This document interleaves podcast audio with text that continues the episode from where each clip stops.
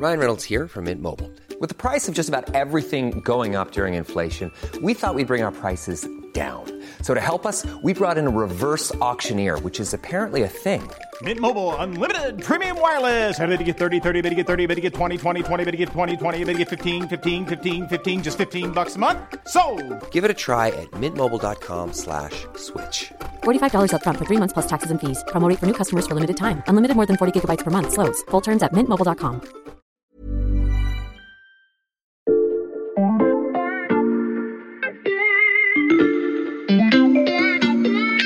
Salut, c'est Xavier Yvon. Nous sommes le vendredi 10 décembre 2021. Bienvenue dans La Loupe, le podcast quotidien de l'Express.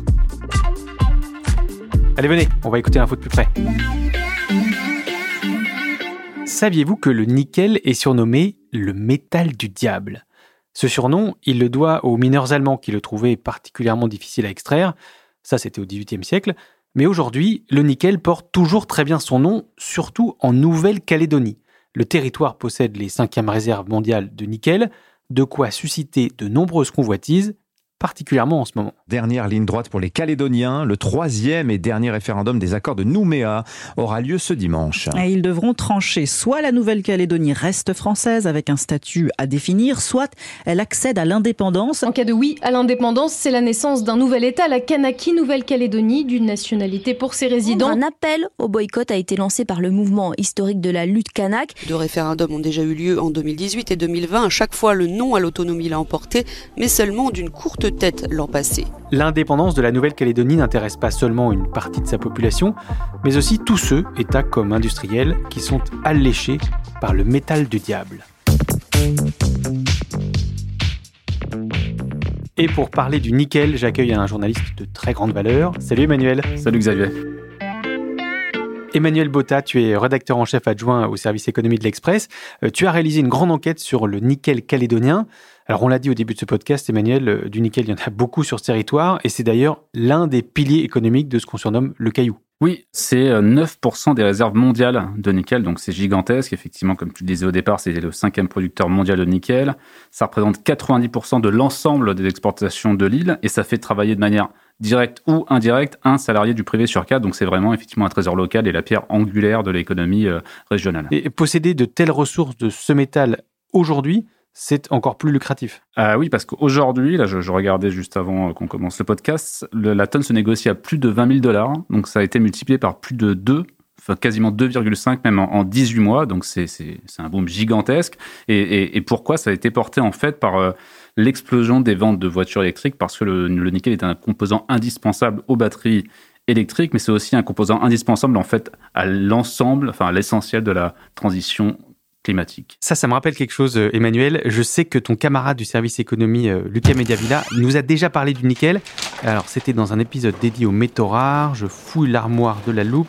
Voilà, c'était là. Et Lucas nous disait ceci. Par exemple, sur euh, le nickel ou sur le lithium, la demande, elle pourrait être multipliée par 20, voire par 40, selon un rapport de l'Agence internationale de l'énergie. Et en fait, en global, si on s'aligne sur les accords de Paris en matière de scénario de transition, euh, la demande totale pour les minéraux, elle devrait être augmentée à peu près d'un facteur 6 d'ici à 2050 si on veut atteindre la, neutralité carbone. Effectivement, il y a à la fois une forte demande du marché due la transition climatique, mais il y a aussi le fait que les investisseurs spéculent massivement. En fait, c'est ce qu'on appelle dans, chez les boursicoteurs le, le, les prophéties autoréalisatrices. C'est-à-dire qu'on pense que ça va augmenter, donc on mise, mmh. donc ça augmente, donc on remise, etc. Ce qu'il faut bien avoir en tête, hein, c'est vraiment que le nickel, c'est le pétrole de demain. Surtout à un moment où on est en pleine rupture euh, à peu près de tout, et notamment de, de, de semi-conducteurs, d'avoir une réserve aussi importante euh, de nickel, donc euh, qui, qui, sera capital pour la transition verte, comme on le disait au début, c'est un pouvoir économique, mais aussi un enjeu géopolitique, parce que quand on possède 9% des réserves mondiales de nickel, on peut très bien imaginer demain dire à certains pays, très bien, vous avez besoin de nickel pour faire votre propre révolution climatique, on peut vous en vendre, il n'y a pas de souci, mais ça sera évidemment à notre prix et à nos conditions, et à nos conditions, ça pourrait être lesquelles? Ben, il se trouve qu'en parallèle, on a aussi des rafales à vendre. Il se trouve qu'on a aussi euh, des sous-marins qu'on a sur les bras parce que euh, les Australiens ont... Qui sont pas très loin dans le Pacifique. Voilà, effectivement, ont décidé de ne pas nous les acheter. Donc c'est un levier politique et économique extrêmement puissant. Et en plus, il se trouve que le nickel calédonien intéresse particulièrement les acheteurs. Et qu'est-ce qu'il a en plus, Emmanuel, le, nickel calédonien? Ce qu'il a en plus, c'est qu'il est extrait sur un territoire français. Donc il est soumis aux contraintes environnementales de l'Union européenne qui sont parmi les plus élevées au monde. Et ça, c'est quelque chose qui intéresse beaucoup les acheteurs, notamment un qu'on connaît bien ici, c'est Elon Musk, qui a d'ailleurs indiqué vouloir apporter son aide technique à l'usine de Goro, donc, qui est une usine de Lille, afin d'intégrer de manière pérenne ce nickel dans les batteries de ses voitures. Il faut bien se rendre compte que Tesla, par ailleurs, c'est le plus grand producteur de véhicules électriques. Donc on imagine un peu le potentiel.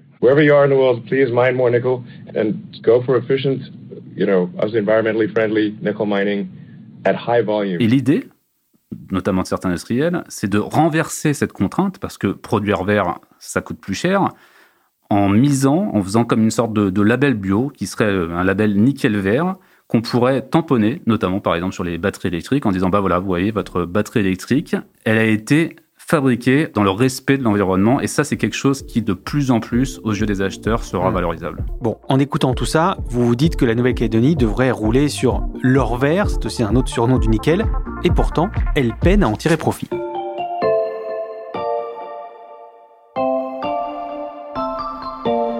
Emmanuel, euh, avec toutes ces ressources, la Nouvelle-Calédonie euh, dispose d'un bon filon, si j'ose dire. Bah non, c'est bien le problème, effectivement, c'est que sur le papier, ça devrait, ça pourrait en tout cas être le nouveau Qatar, mais c'est vraiment pas le cas. L'essentiel des, sites et des usines de l'île ne sont pas à l'équilibre et, perdent même plutôt de l'argent, comme c'est le cas des usines du Nord et du Sud qui, ont été construites il y a environ 10 ans et qui ont même jamais dégagé le moindre bénéfice notamment parce qu'effectivement, elles n'ont pas atteint un niveau de, de performance optimal, c'est-à-dire qu'elles n'ont pas réussi à, à être exploité de manière suffisamment correcte pour pouvoir euh, être euh, bénéficiaire. Comment on explique, Emmanuel, que la Nouvelle-Calédonie n'arrive pas à rendre plus rentable euh, l'exploitation de son nickel? Alors pour comprendre ça, déjà, il faut comprendre comment fonctionne la filière sur mhm. place et donc il faut comprendre ce qu'est la doctrine nickel. La doctrine nickel, donc c'est un corpus idéologique qui a été élaboré par le FLNKS, donc le Fonds de libération nationale kanak et socialiste. Donc les indépendantistes? Tout à fait, qui repose sur l'idée que les Kanaks doivent maîtriser la ressource.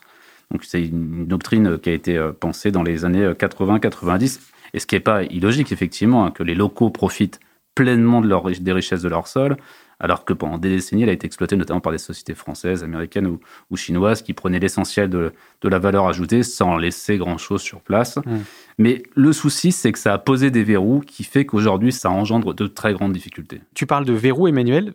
Lesquels? Pour commencer, il faut bien comprendre que depuis tout à l'heure, on parle de nickel, mais en fait, c'est une différence entre le nickel brut, qui est mhm. celui qu'on va extraire directement des mines, et le, nickel raffiné, qui va, par exemple, se retrouver dans, vos batteries électriques. Entre les deux, il y a une étape très importante, effectivement, qui est celle de l'usinage, ou en tout cas de l'enrichissement.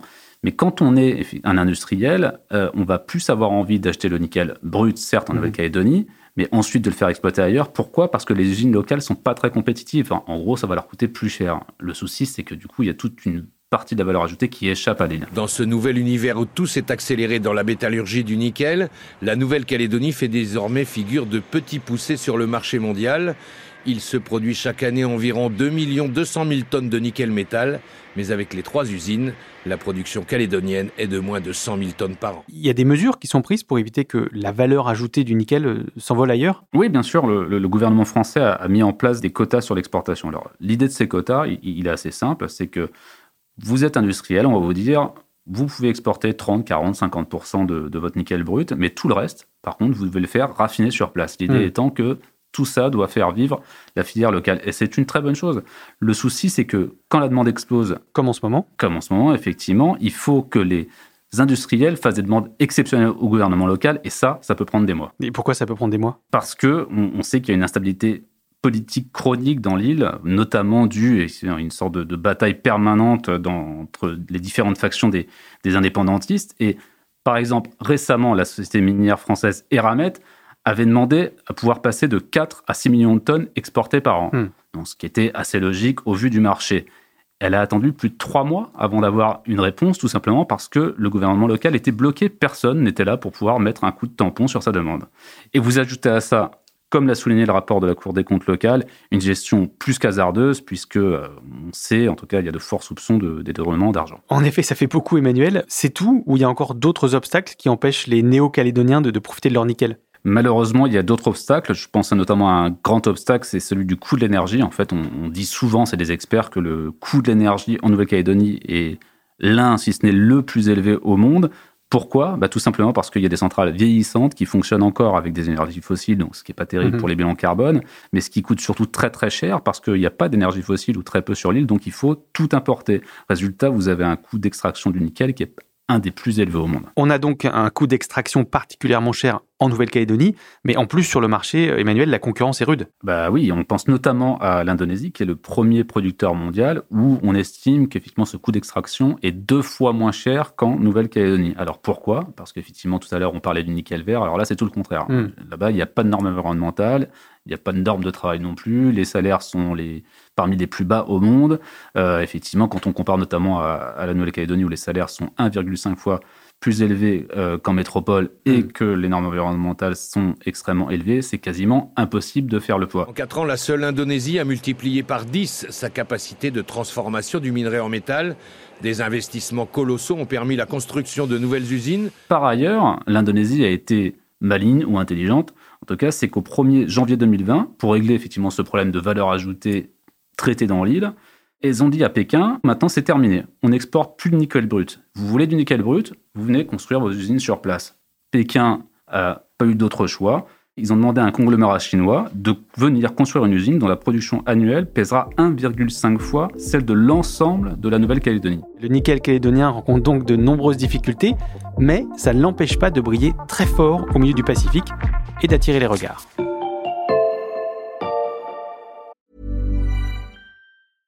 This is Paige, the co-host of Giggly Squad, and I want to tell you about a company that I've been loving, Olive and June. Olive and June gives you everything that you need for a salon quality manicure in one box. And if you break it down, it really comes out to $2 a manicure, which is absolutely insane. It's also so easy to get salon worthy nails at home with Olive and June. The difference between how your nails used to look when you did them yourself and now with the Manny system is a complete game changer. The best thing about Olive and June too is it's a quick dry. Dries in about one minute, lasts for five days, and full coverage in up to one to two coats. Visit oliveandjune.com slash perfectmanny20 for 20% off your first system. That's oliveandjune.com slash perfectmanny20 for 20% off your first system.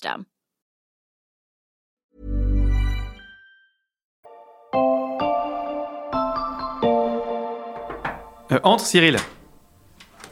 Emmanuel, tu viens de citer la Chine. Euh, c'est pour ça que j'ai demandé à Cyril Pluyette, qui est spécialiste Asie ici au service Monde Express, de, de nous rejoindre en studio. Salut Cyril. Salut Xavier. Cyril, pourquoi la Chine s'intéresse autant au nickel calédonien? Eh bien tout simplement parce que la Chine a à tout prix besoin de sécuriser ses approvisionnements en nickel. La Chine est un énorme consommateur de nickel, environ la moitié de la consommation mondiale, et elle représente plus des deux tiers des exportations de nickel de la Nouvelle-Calédonie. Et ce qui frustre euh, Pékin, c'est que les exportations de minerais bruts sont limitées. La Chine aimerait euh, disposer de davantage de minerais bruts, et c'est la raison pour laquelle la Chine aimerait changer les règles du jeu pour en avoir davantage. Hmm. Donc la Chine a des vues sur le nickel calédonien, mais pas uniquement, Cyril. La Nouvelle-Calédonie a d'autres richesses que le nickel. Elle possède aussi une zone économique spéciale de 1,5 million de kilomètres carrés, ce qui veut dire énormément de ressources euh, halieutiques, donc de poissons.